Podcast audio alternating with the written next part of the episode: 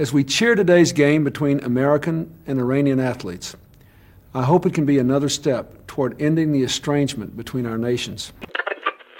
Tan serio como se preparan las canchas, tan serio como se prepara la organización, también creo que es serio el trabajo que ha hecho usted con el equipo. O que é certo é que isto não convém a ninguém e eu penso que tem que existir o diálogo entre os jogadores e a Federação para isto ficar ultrapassado para bem de todos. É tudo.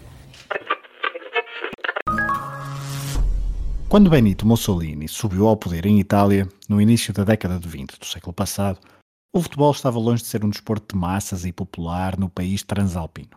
Mas uh, Il Duce rapidamente percebeu o poder do futebol e, antes do eclodir da Segunda Guerra Mundial, a Itália já era vista como uma grande potência mundial.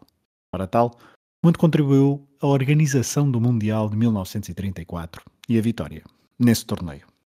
Na década de 30 do século XX, é muito mais comum ouvirmos falar dos Jogos Olímpicos de Berlim de 1936 como um evento totalmente utilizado pelo regime, no caso o nazista Hitler, para promover os seus ideais. Porém, dois anos antes, Mussolini teve também direito ao seu palco internacional para a promoção da Itália fascista aos olhos internacionais. A FIFA atribuiu a organização do Mundial 1934 à Itália dois anos antes.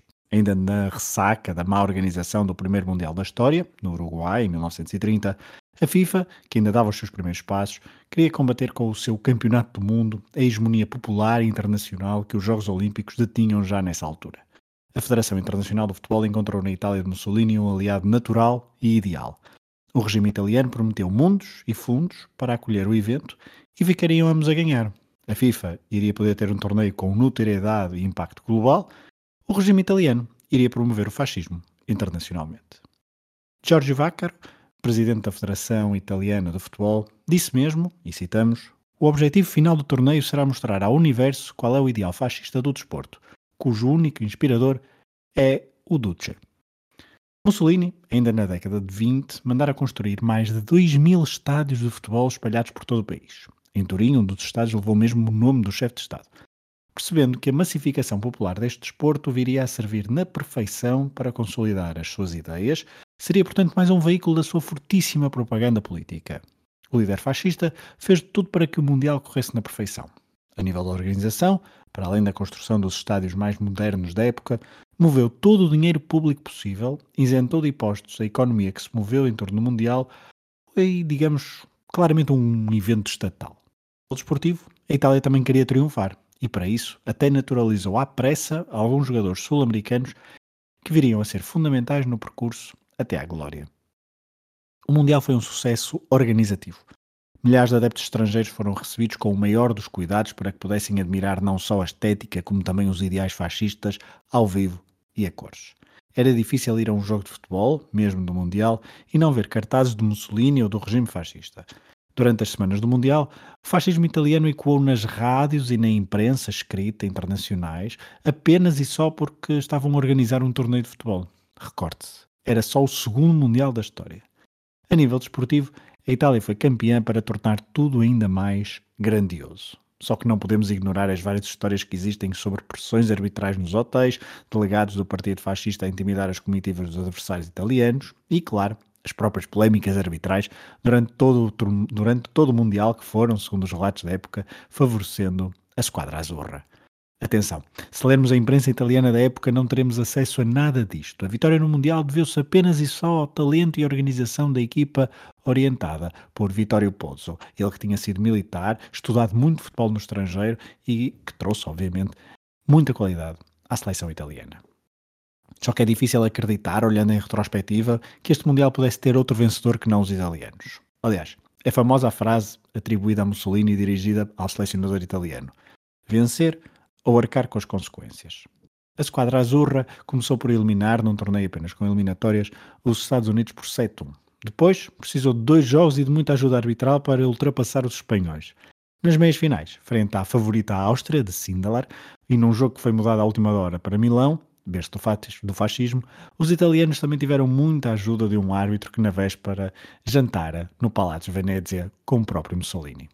Na final, jogada em Roma no dia 10 de junho no Estádio Nacional do Partido Nacional Fascista, era assim que se intitulava o palco da final, a Itália defrontou a Checoslováquia, que até se adiantou primeiro na partida. Só que a 10 minutos do fim, Raimundo Orsi, um dos sul-americanos naturalizados à pressa para ajudar a seleção italiana, Orsi então fez o empate e levou o jogo para prolongamento. E já no próprio prolongamento, ao minuto 95, Angelo Schiavio fez o 2-1 e levou ao delírio as 50 mil pessoas no estádio e as centenas de milhares espalhadas pelo país, agarradas ao rádio para acompanhar a epopeia da equipa italiana. Mussolini conseguiu o que queria. Organizou um torneio de forma irrepreensível, venceu e levou o nome da Itália fascista a vários países do mundo. Aliás, Jules Rimet, presidente da FIFA de então, chegou mesmo a afirmar que o presidente da FIFA, de facto, durante aquelas semanas, foi mesmo Mussolini. E se muitos duvidaram da legitimidade futebolística da vitória de 1934, a verdade é que a seleção de Vittorio Pozzo confirmou nos dois torneios seguintes que dentro do campo os italianos eram os mais fortes. Primeiro, nos Jogos Olímpicos de Berlim. Depois, no Mundial de 1938, em França, nas vésperas da Segunda Guerra Mundial e com a seleção italiana a ser o centro das atenções. Porque era a campeã em título, por causa da sua valia desportiva, mas porque também toda a sua comitiva, jogadores incluídos, faziam questão de voltar a levar o nome do fascismo italiano a todo o lado. Antes de cada jogo, os jogadores faziam a saudação fascista, para repúdio da grande maioria dos adeptos nos estádios. Já aqui se começavam a notar as brechas na luta contra, contra os fascismos na Europa. E no jogo dos quartos de final, o sorteio ditou um França e Itália, duas equipas que vestiam de azul. A solução encontrada para esse problema foi fácil para os italianos. Vestiram de negro, a cor simbólica do regime de Mussolini. Depois da marcha sobre Roma, os camisas negras do futebol marcharam pelo Mundial de 1938 até à final para conquistar o bicampeonato, dando outro bálsamo ao ditador italiano, em vésperas de entrar em guerra na Europa. As we cheer today's game between American and Iranian athletes, I hope it can be another step toward ending the estrangement between our nations. Tan serio como se preparan las canchas, tan serio como se prepara la organización, también creo que es serio el trabajo que ha hecho usted con el equipo. O que é certo é que isto não convém a ninguém e eu penso que tem que existir o diálogo entre os jogadores e a Federação para isto ficar ultrapassado para bem de todos. É tudo.